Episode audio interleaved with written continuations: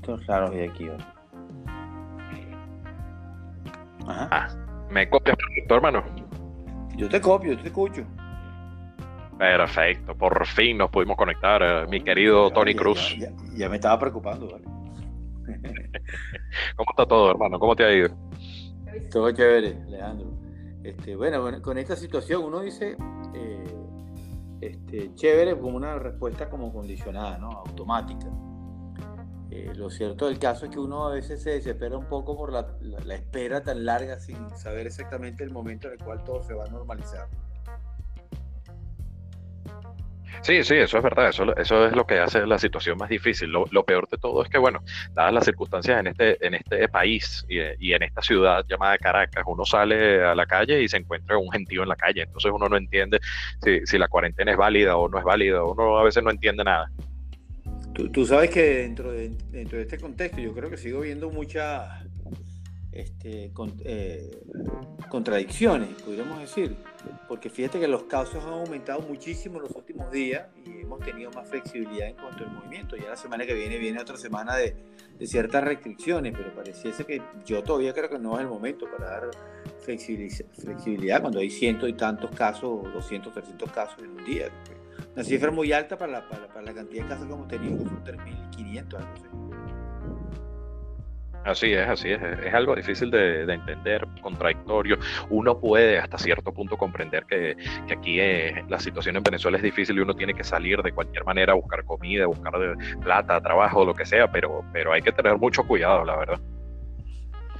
Sí, bueno, lo, cierto es el caso que ya nosotros nos empezamos a desesperar, ¿no? ¿no? No, sé tu caso personal, tú tienes muchas cosas que hacer en tu familia, tienes una familia joven, un chamo este, por el cual te felicito, dicho sea de paso ahorita, porque ya sé que inclusive que el chamo es inteligente, porque inclusive es fanático del Madrid. Pero lo que te quería decir con esto es que llega, un momento que uno empieza a desesperarse, porque por ejemplo, el, conflicto de grandes ligas uno pensaba que se iba a solventar relativamente rápido, ya la NBA anunció una fecha, hay un posible torneo de la Champions en, Portugal de 8, los ocho mejores. ya como tú como que empiezas a ver que ciertas eh, actividades deportivas empiezan a tener una luz al final del túnel, pero MLB sigue trancado, el, juego dominó y, y pareciese que nadie quiere soltar la piedra de tranca. Sí, de verdad que, ha sido lamentable, Tony. Eh, eh, es algo que, uno no entiende por qué. O sea, a ver, uno analiza ciertas cosas y uno entiende el punto tanto de MLB como de los jugadores cuando, cuando lo analizas a fondo, pero, pero creo que se, se ha extendido una novela totalmente innecesaria. Nadie da su brazo a torcer y por eso estamos en esta situación. Entonces no, no hay un panorama claro de cuándo va a haber béisbol. Mira, a, mí en el fondo, yo creo que me da, me da molestia ambas partes el salario promedio de un pelotero de grandes ligas, el promedio, son 4.3 millones de dólares. 4, millones 300 mil Ese es el promedio. El salario mínimo está alrededor de los 600 y tanto, casi 700 mil dólares. ¿no? Estamos hablando que una persona, un pelotero que gana salario mínimo, gana más o menos tres o cuatro veces más que un buen salario de una persona con el cual puede vivir. Un buen salario son 32 mil, 35 mil dólares en un año. Entonces, un pelotero normal de grandes ligas, recién llegado, tiene tres o cuatro veces el salario de una persona normal. Entonces, como una persona que gana 4 millones de dólares se va a poner con esa mezquindad, decir, más bien lo que necesitamos es algún tipo de distracciones. Yo creo que ambas partes tienen que pensar un poquito más en el fanático y no tanto en su bolsillo. Me parece que en el fondo estamos cayendo lo mismo de lado y lado. Sí, sí, totalmente de acuerdo. Es más, yo compartí opiniones con nuestro buen amigo Fernando Arriaza hace unos días por, por Twitter, donde hablábamos que, que, lo que más uno lamenta es que si tú me dijeras que toda esta situación, que no, que no se llega a un acuerdo, fuera por cuestiones de salud, que es lo que está afectando al mundo entero, eh, uno dice, bueno, está bien, no, no, hay, no hay una manera de garantizar que todo esté completamente sano, todo el mundo esté cubierto de, de, las necesidades por cualquier caso que se presente. No, es por dinero. Entonces tú dices, wow, que, que situación tan, tan difícil. De, verdad que, el deporte que uno más quiere ver, el deporte que uno ama, no termine de llegar a un acuerdo y termine siendo una de las ligas de tanto renombre en el mundo, es la que peor eh, imagen está dando hasta el momento. ¿Tú, te imaginas, Alejandro, vamos a hacer un ejercicio que eh, la pandemia se solvente y que de repente el fanático le dé la espalda al juego? Porque eso es lo que puede pasar que la gente dirá, bueno, este montón de millonarios, este, en el momento que nosotros lo necesitamos nos dieron la espalda. Y el fanático puede cansarse, así como sucedió antes de la época Maguire y Sosa, donde había una disminución bastante marcada de, asistencia a los parques de pelota y empezar a decir, mira, no voy a gastar 25, 30, 40 dólares para una entrada, cuando una familia promedio son cuatro personas, son 100 dólares más el estacionamiento, más la comida, más las bebidas, eh, más las lupulosas si da el caso. Cuando te viene a dar cuenta, un viaje al estadio te puede costar 200 dólares. Para una familia promedio que gana 1.500 dólares es, una cantidad bastante significativa y estamos hablando de un solo juego. No, y, fíjate, por, algo, y, menos mal que tú lo traes a, colación, porque el pasado fin de semana se, dio el estreno del, documental de esa carrera por los cuadrangulares entre Maguire y Sosa, y por eso se dijo en algún momento que ellos dos salvaron al béisbol, eh, reencontraron a la gente con el béisbol por esa persecución por el récord de cuadrangulares, y, vaya que uno lo recuerda con, unas ganas increíbles. Yo decía por Twitter que, eso fue hace ya eh, más de 20 años, y uno lo recuerda como si hubiese sido ayer, por, por lo emocionante que fue ese momento. Yo, yo tengo una anécdota personal que tiene que ver con eso, ¿viste? porque mi hija Stephanie nació el día que Maguire este, dio el cuadrangular eh, del récord, ¿no? Eh, y casualmente un gran amigo mío, el doctor Henry Rodarría y su padre, que los dos son higiénicos tetra, este, estaban atendiendo a, mi esposa en ese momento, eh, que originalmente iba a ir a, a, este, a parto normal, pero cambiaron de opinión y hicieron, al final terminaron haciendo una cesárea y en la sala de espera, este, que porque cuando es cesárea no te dejan pasar directamente al quirófano, tienes que quedarte lado afuera. Yo me quedé ahí, había un televisor y me quedé viendo el, el, el, batazo de Maguire. Y los dos salieron del parto a preguntarme si el tipo había conectado la pelota. O sea, salieron del parto para ver si el tipo había dado cuadrangular y vieron el honrón y después regresaron otra vez a continuar con, la, con el trabajo de parto. ¿Qué te parece? Bueno, hermano, y precisamente a tratar de comenzar a hablar, porque, porque bueno, yo que te conozco hace como seis años, ya casi siete, sé de muchas anécdotas y esas cosas que uno no se imagina solo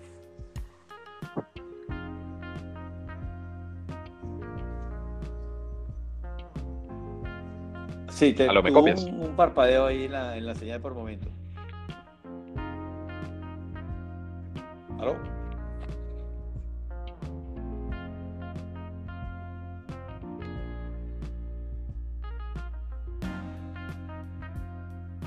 Copias? Tenemos algunos problemas con el internet. En este país problemas con el internet, copias? con el agua. Sí, sí, ahora sí te escucho. Ajá, ahora sí. Que precisamente hablaba, hablaba de eso, de ese tipo de anécdotas que tú tienes, como, como esa precisamente, que se hayan olvidado del parto para ver el, batazo de Maguire. Eh, eso, eso, bueno, a mí, a mí en lo personal me, trae muy buenos recuerdos porque bueno, era, era un gran amigo mío de la infancia y, su padre. Este, y bueno, el nacimiento de mi primera hija del, segundo matrimonio. Pues, todo en ese contexto de, esa fiebre por la carrera del cuadrangular, pero este, te aseguro que a mi ex no le hizo mucha gracia que salieran los dos médicos en el medio del parto para, para ver si había sido honrón. Mira, Tony, eh, hace unos días a mí me tocó eh, esa es la mejor frase, ¿qué te puedo decir? Hace unos días a mí me tocó escribir una, una columna para la página de Triángulo Deportivo y decidí tocar el tema de los tipos de lanzadores que ha tenido a lo largo de su historia los Astros de Houston. Y por supuesto me llamó bastante la atención investigando que eh, en momentos específicos tuvo a Nolan Ryan, en algún momento, aunque por muy cortico tiempo, a Randy Johnson y también a Roger Clemens, tres lanzadores que están entre los 10 mejores de la historia. Y hay una anécdota muy buena que tú me la has contado un par de veces y, vamos a aprovechar para que la gente la escuche de, lo que sucedió cuando era joven en uno de los no hits no run de, Nolan Ryan. Eh, bueno, yo tengo una anécdota, pero, pero estamos hablando de hace un montón de años, Alejandro. Yo, estaba, yo estaba, no sé si esa es la que te refieres. Creo, que, creo que voy a asumir que sí, voy a echar el cuento. Si no, pues buscaremos la otra.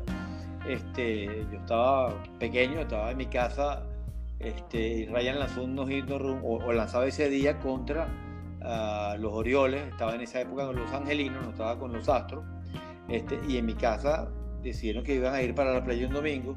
En ese entonces Venevisión pasaba los partidos en una versión editada que traía de Puerto Rico. Es decir, alguien iba a Puerto Rico en un avión, traía el, partido del sábado de la tarde y lo transmitía el domingo al mediodía. Había un diferido de 16, 17 horas, ¿no? Pero una versión mucho más rápida, ¿no? Este, y, yo sabía que iban a transmitir ese partido, alguien me había transmitir ese partido, este, y mi familia no entendía cómo yo me iba a quedar a ver un partido de pelota, este, porque, porque todos iban para la playa, iban para, para, para Macuto, una cosa de esa, un sitio cerca. Y total que yo me quedé y vi mi partido, fue el primer partido sin ni, ni carrera que yo, que yo presencié y, vi mi partido por televisión, la versión que dio Venevisión en ese entonces de hora y media, no llegaba a las dos horas la transmisión, en vivo eh, la transmisión, pero diferido el juego de ese partido que había lanzado sin ni carrera Nolan Ryan. Bueno, para que ustedes vean a todos los que están escuchando cómo, cómo esos detalles, decir, mira, yo, yo voy a dejar pasar este día de playa en familia y me voy a quedar viendo un juego de pelota diferido, que probablemente de, una u otra manera yo podía saber el resultado, pero bueno, prefiero verlo y viste el primer no hit, no run. Tony, una pregunta. ¿De dónde? Bueno, porque, porque desde que nos conocemos eh, hemos compartido esa pasión por el deporte en general, pero, pero conozco y sé que, en específico el, béisbol y el baloncesto, que fue donde pudimos trabajar juntos eh, durante un buen tiempo, era, era lo que más te, movía. Pero, pero, ¿de dónde nació esa pasión por el deporte? Mira, este, yo, creo que eso nace con el individuo, ¿no? Mi familia siempre había una gran cantidad de, de deportistas, de hecho muchos de mis sobrinos inclusive uno jugó básquet profesional con Bucaneros un poquito, poquito de tiempo. El otro fue a tres mundiales de roller hockey en patines, patines lineales. Este, tengo una, una sobrina que es eh, eh, campeona de, de, Galicia de los 65 kilogramos en taekwondo. Aquí fue subcampeona nacional de esa misma categoría en los Juegos Nacionales. Este, en mi familia siempre había, y hay muchos deportistas, ¿no? Yo creo que yo nací con ese gen, ¿no? del, deporte. Yo soy un pelotero frustrado, yo toda mi vida lo que quise, el bachillerato siempre lo que quise era jugar béisbol, siempre estaba pendiente del, del béisbol. Pero al margen de la, de la pelota, que era mi principal actividad deportiva, yo practiqué fútbol, atletismo, este, gimnasia, voleibol. Porque todavía no jugué basquetbol, era muy malo jugando basquetbol y, y me, me, gustaba el basquetbol verlo, más no jugarlo, porque al no ser bueno, como que no, no me hacía mucha gracia. Eso está pasando trabajo con los demás. Pero por eso te digo que eso es algo que nace con el individuo. Desde muy, desde muy corta edad yo siempre estaba ligado a alguna actividad deportiva, siempre y cuando este, el béisbol era la principal alternativa. O sea, yo practicaba un deporte como una segunda uh, pata de, del béisbol, ¿no? Desde que, tengo, desde que tenía 8 o 9 años practiqué béisbol hasta los veintitantos que dejé de jugar béisbol en la universidad.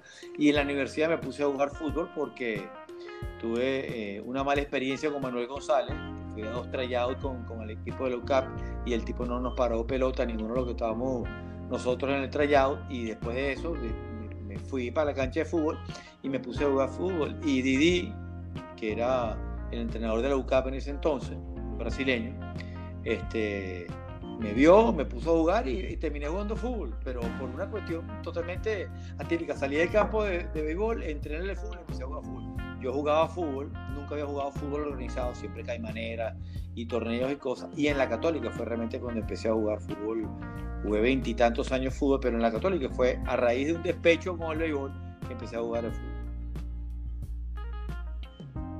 Mira qué interesante, pues lo, que no te pudo dar el, el, béisbol, intentaste también en el fútbol, pero, pero al final a lo que te voy a preguntar ahora, entonces tomaste ese camino de la, de la comunicación social? ¿Siempre, ¿Siempre tuviste claro después de eso que, ya que no podías estar en una cancha, en un terreno de juego, eh, ibas a buscar el periodismo deportivo? Fíjate que no, yo, yo no lo tenía claro. Yo, yo, mi, mi, primera opción, inclusive cuando yo me voy a los Estados Unidos a buscar una beca eh, jugando béisbol, eh, estuve cerquita de conseguir la beca con la Universidad de Oklahoma este, fui hasta un tryout y demás, el, el, el, coach le gusté y demás, pero después tuve un problema en el brazo y me fracturé el codo y perdí la oportunidad de, de, optar y me dijeron que bueno, si vienes dentro de unos meses puedes volver a optar, pero tenías que quedarte entonces 3, 4 meses sin poder generar dinero, este, comiéndote los pocos ingresos que tenías para, para subsistir allá era complicado. Cuando me vengo para acá, este, yo venía con mi idea original. Cuando yo me fui a los Estados Unidos, lo que quería estudiar era educación física, no periodismo. Este, siempre ligado con el deporte, pero educación física. De hecho, yo empecé a estudiar periodismo después de que intenté entrar en la Universidad Metropolitana en ingeniería mecánica. Hubiese sido un desastre porque yo era muy bueno en mecánica, pero muy malo en matemáticas. Y la matemática y la ingeniería mecánica son, ah, son están, están, muy, muy necesitados del uno del otro. Este, y mi examen de admisión no fue bueno. Y después del examen de admisión fracasado, fui al examen de, periodismo porque mi papá me dijo, pero bueno, vamos a hacer una cosa, porque si te gustan tanto los deportes, porque no estudias periodismo y te vas por la rama deportiva? Y fue realmente mi papá el que me, me empujo hacia esa área, porque yo siempre tenía como primera opción eh, la, la, educación física, ¿no? Inclusive, cuando yo estaba en tercer año de la, de la carrera en la católica, eh, pasamos del diurno al nocturno y yo metí papeles para el pedagógico.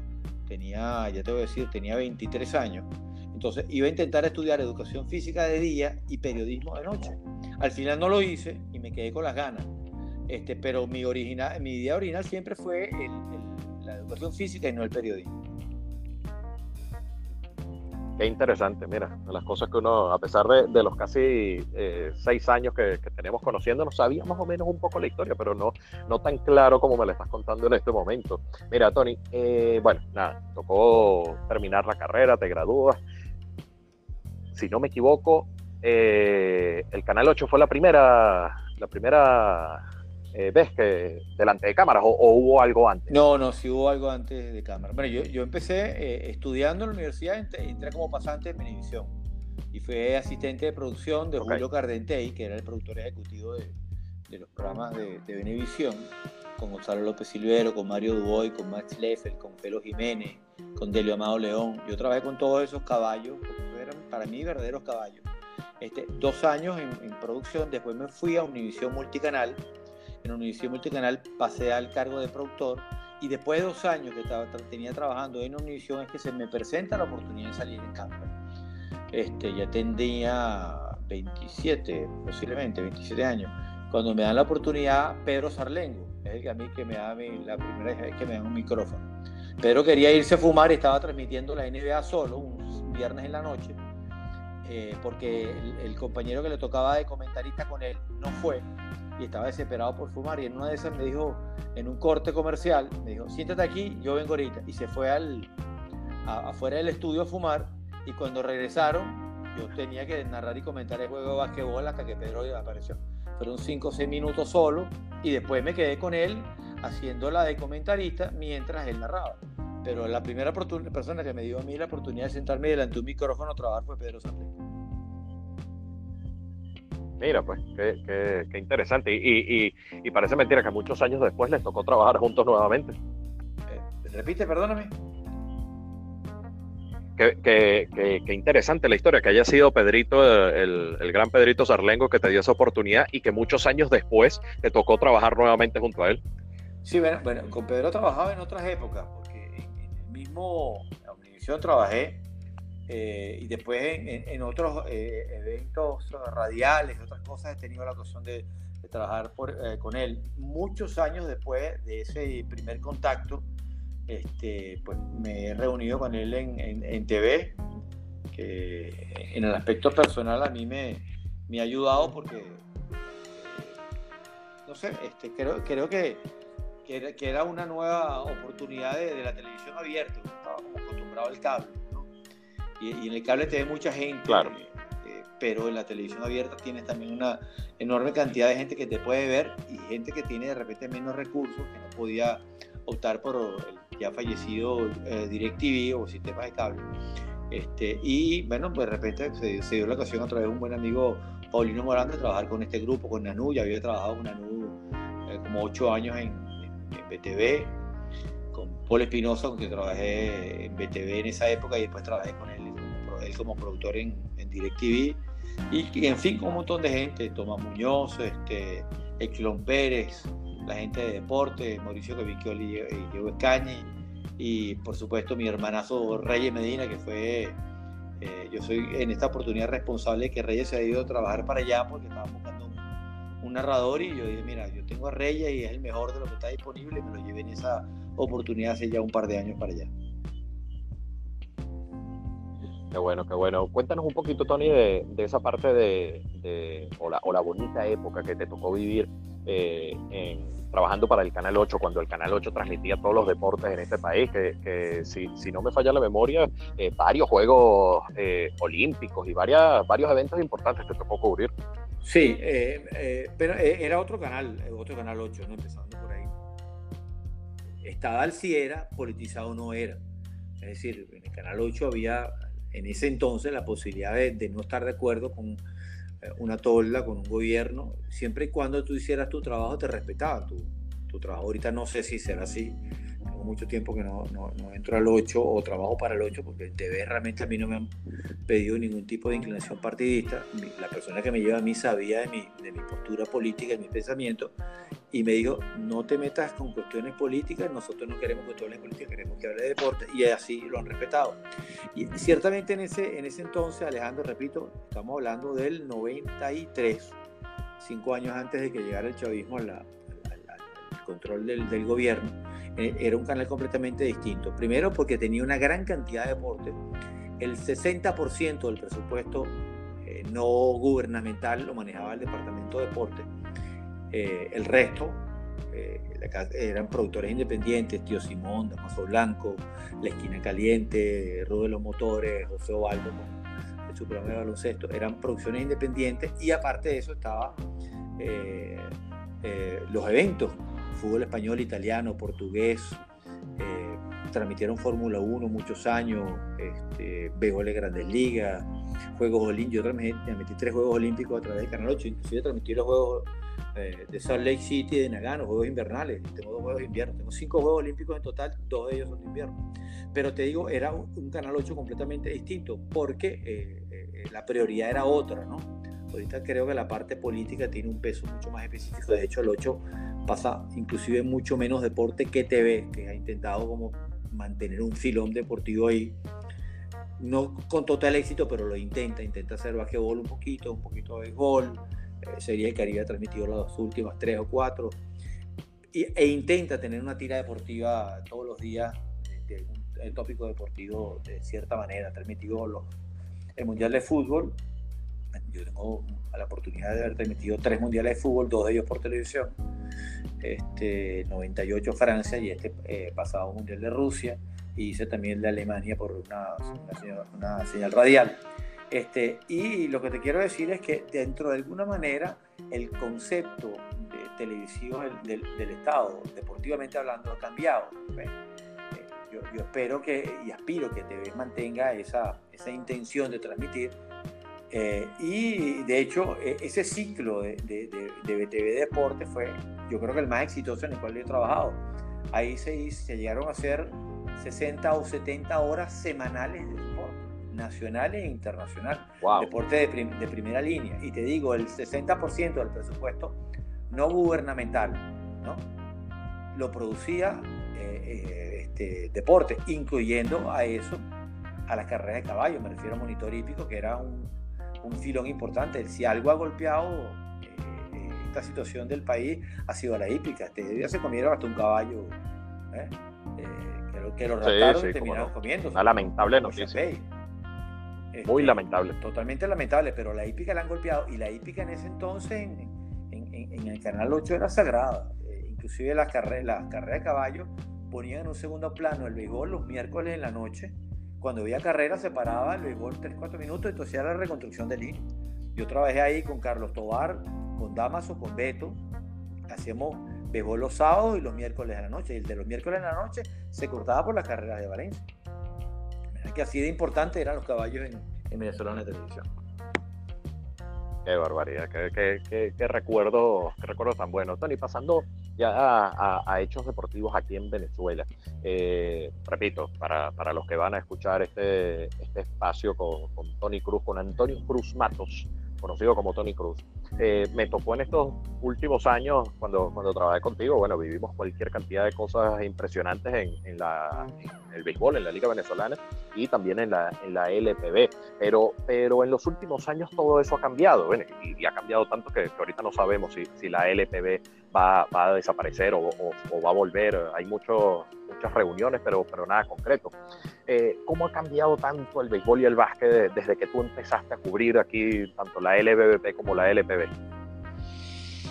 Este, mire, yo, yo creo que, que han cambiado los, dos y, considerablemente.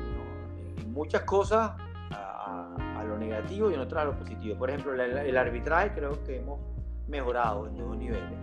Ahora hay 16 o 18 árbitros FIBA. En esa época donde yo empecé a basquetbol eran dos o tres. Era Papo y, y, Velázquez, creo que, creo que eran, eran dos árbitros en ese entonces de ese nivel. Ahora cuando tú vas, hay 14, 16, todos los años entran dos y tres árbitros extra a lo que es FIBA, ¿no? El nivel del arbitraje venezolano ha mejorado y muchísimo. El nivel de la liga, este, no sé, no sé qué tanto, ¿no? Eh, cuando yo empecé, los importados eran Piculín Ortiz, aquí a John, este, Anthony Mason, o sea, eran importados que, que venían de matar uno Brasil, uno la Liga Española, otro era el sexto mejor hombre de la NBA.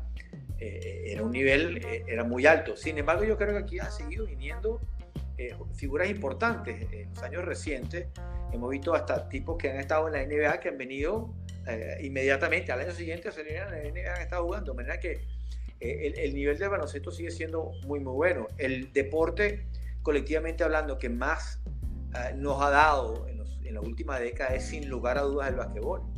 El, el béisbol nos llenamos de estrellas de grandes ligas, pero vamos al Clásico Mundial lo que hemos sido bochornos. Eh, Venezuela ha sido campeón de dos sudamericanos y Copa América, nos llevó a Juegos Olímpicos, nos llevó a Mundial, cosa que no hace el fútbol, no hace el voleibol, no hace el béisbol.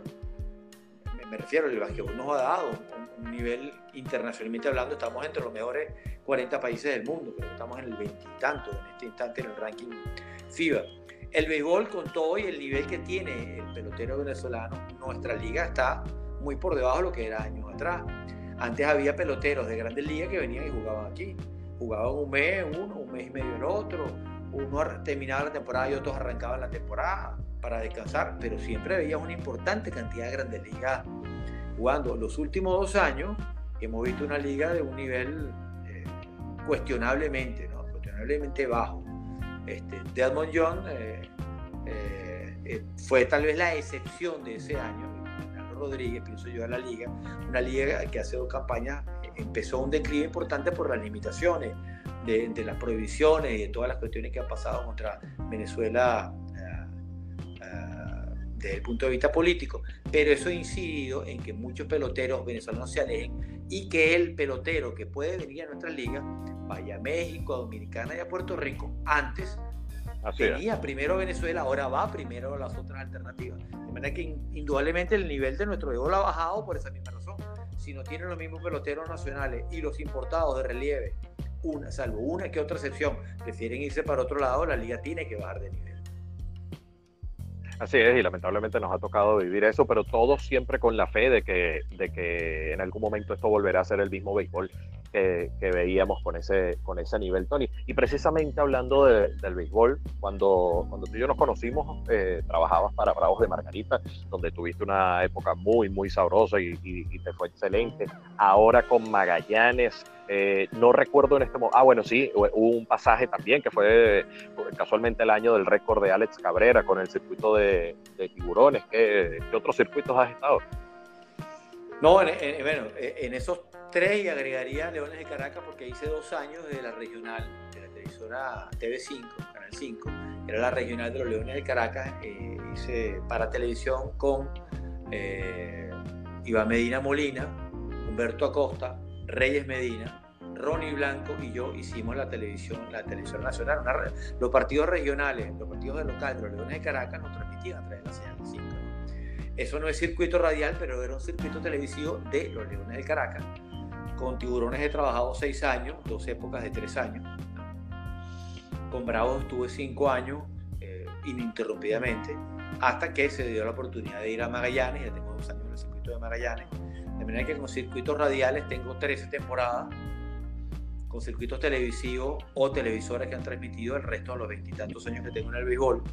Eh, no necesariamente eh, en unas campañas estuve solo en radio, en otras solo en televisión o en otros años, como tú lo sabes, ya te ha pasado este año con Turón y La Guaira. Este, en los dos, mira que uno está la mitad del tiempo en la, en la televisión televisiva y la mitad del tiempo en la radio, o el día que estás libre en televisión vas a la radio y viceversa. El día que estás, radio, el día que estás libre en la radio vas a la televisión. Mira que son, son años compartidos, ¿no? Pero básicamente con esos cuatro circuitos radiales. Bueno, tan, es así que, que este año que, que me tocó en esta temporada pasada que me tocó estar con el circuito de tiburones, eh, ya hice una de nuestro, de nuestro amigo Carlos Feo, de Ponti, de Luis Enrique, que invertí las, las publicidades. Ah, bueno, eso es infaltable, hermano. O sea, si no te equivocas, sobre todo al principio, ¿no? Cuando tienes, por ejemplo, tienes 10 transmisiones en televisión y te toca la primera vez radio, en ese momento te va para la cuña de televisión casi seguro, es una broma automática, ¿no? Después te das cuenta y tienes que rebobinarte y, y corregir sobre la marcha, pero eh, el hábito sobre todo es muy fuerte. Yo no sé cómo hace Carlito. Yo te digo, Carlito este año se, se, le enfermó el locutor comercial dos veces. Tuvo que hacer las cuñas. El cuñero que hace Magallanes, que es bastante extenso para el narrador, más el cuñero que hace el, el locutor comercial. Y en uno de esos partidos yo tuve un inconveniente estomacal y tuve la mitad del juego fuera. Mira que Carlito tuvo que hacer las tres cosas. Narró, comentó y tiró cuñas el mismo día. Qué barbaridad. Por eso es que todo el mundo dice que, que, es el mejor, que él debería ser también comentarista, pero bueno, está enfrascado en, ser narrador y no creo que nadie lo saque de ahí a estas alturas de la vida. Bueno, yo, yo, yo siempre he dicho que eh, lamentablemente para, el béisbol y, para Carlito, a pesar de que Carlito tiene una carrera sumamente exitosa en los dos extremos, Carlito era, para, desde mi concepto personal, y se lo he dicho a él, lo he dicho en, en transmisiones de televisión, inclusive lo he hecho en spot, eso que se grababa en DirecTV cuando uno hablaba de los compañeros, que nosotros perdimos al mejor comentarista del béisbol de todos los tiempos, para mi gusto, este, cuando Carlito se pasa a narrador. Carlito tiene una visión muy aguda de lo que es el juego. Eh, y cuando hablo de su agudeza es que él eh, es como un ajedrecista, él se antepone tres y cuatro jugadas a lo que va a pasar. ¿no? Tú Así es. Puedes, puedes estar, cuando tú estás, mejor dicho, cuando yo estoy muy enfocado en el juego, pero realmente enfocado en el juego, yo de repente puedo ver uno o dos. En alguna que otra oportunidad, por pocos eh, pasajes, me he sincronizado con Carlito a, nivel de que estoy mismo tiempo que me acaba de caer el teléfono. No pasó nada, ¿verdad? No pasó nada. Okay, no ha pasado nada. El teléfono rodó, pero no se cortó la comunicación. Eh, entonces, okay, durante breves breve pasajes estás con la sincronía de él pero eso es como si quisieras correr al lado del secretario. O sea, eh, no le aguantas el trote, porque llega un momento que él te va a volver a sacar ventaja. Entonces, yo lo que aprendí de muchas veces, de tantos años que he trabajado con él, es hacerle el segundo de cerca. Y me, me, me valgo de su conocimiento y me valgo de su intuición para, este, dando, digamos, eh, eco a lo que él está narrando, tomar la, tomar la misma postura y seguir ese mismo camino. Normalmente en el noventa y tanto por ciento de los casos el camino exitoso, a medida que tú estás recontra bien acompañado, y creo que te lo dije, tiene un consejo en una oportunidad, es que cuando estuvieras con él le siguieras el ritmo y que te fueras ayudando con él, porque Carlitos es, muy, es un gran conocedor del juego. Sí, sí, como no, lo recuerdo perfectamente y, seguí ese consejo y, a mí me impresionaba en algún momento que, yo pensaba, claro, eh, uno, uno va aprendiendo con el pasaje eh, de los años y, y, más allá de que no estamos aquí de Tony Cruz, yo les digo rápidamente a los que escuchan eh, he ido aprendiendo y mejorando mucho con el, con el, paso de los años. Pero al principio, yo recuerdo que cuando me tocaba ser comentarista al lado de Carlos Feo, yo a veces veía alguna jugada, pero bueno, por cuestiones de que uno va agarrando el ritmo, va aprendiendo, no la decía. Y a los dos minutos la decía Carlos Feo, o sea, sucedía la situación y yo me quedaba así como que, wow, ¿cómo la vio? O, o por qué yo no lo dije antes? ¿O cómo vio esto y yo no lo vi? Y así uno va aprendiendo. Ahora, bueno, yo cumplo funciones de, de narrador y no, no me toca compartir con él tan seguido, aprendí bastante al lado de él. No, definitivamente. Yo, yo creo que de, las dos personas a las cuales yo he tenido más transmisiones a lo largo de, mi carrera, eh, son ya 35 años, yo me gradué en el año 85, pero mi carrera en, micrófono empezó casi una década después, 8, 9 años después. Eh, lo que te quiero decir es que de, de, las personas con las cuales más he compartido micrófono, fue una Carlos Feo y el otro fue Carlos Suchanek. Carlos es también un gran conocedor, eh, pero es más de otro tipo de deporte, deporte olímpico, deporte gimnasia, deporte, la, la, parte automotor, automotriz le da muy bien a, Carlos, quien ha sido comentarista Fórmula 1 en radio y televisión, entre otras cosas, pero con ellos compartí una gran cantidad de eventos, ¿no? Y con ellos posiblemente eh, fue, la mayor cantidad de, transmisiones de radio o televisión que he tenido. La he tenido con Suchanek o con Carlito Feo. Bueno, Tony, yo eh, te voy a agradecer de verdad, de todo corazón, estos minutos que te tomaste para compartir con nosotros. Eso sí, yo no voy a cerrar esto aquí así tan fácil.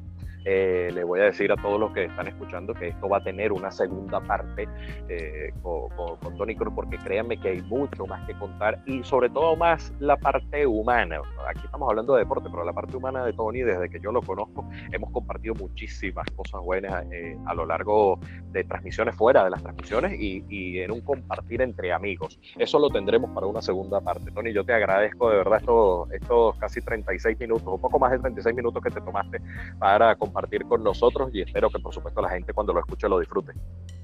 Sí, Alejandro, claro que sí, yo también encantado de estar aquí, aquí contigo. Para mí fue un verdadero placer dentro de esta situación de la, de la pandemia, aislarse de los problemas y la situación, eh, un verdadero placer y por supuesto conversar contigo. estoy pendiente entonces para esa segunda convocatoria, por cierto, por ahí viene una convocatoria de otro tipo que organiza el señor Carlos okay, Con, con, los ex DirecTV, te anticipo. Amén, amén, que eso suceda muy pronto, que, que bastante hace falta. Muchas gracias, Tony. Fuerte abrazo y que pase buenas noches. Igual, Alejandro, que sea, que, sea buena noche para ti y para toda nuestra audiencia.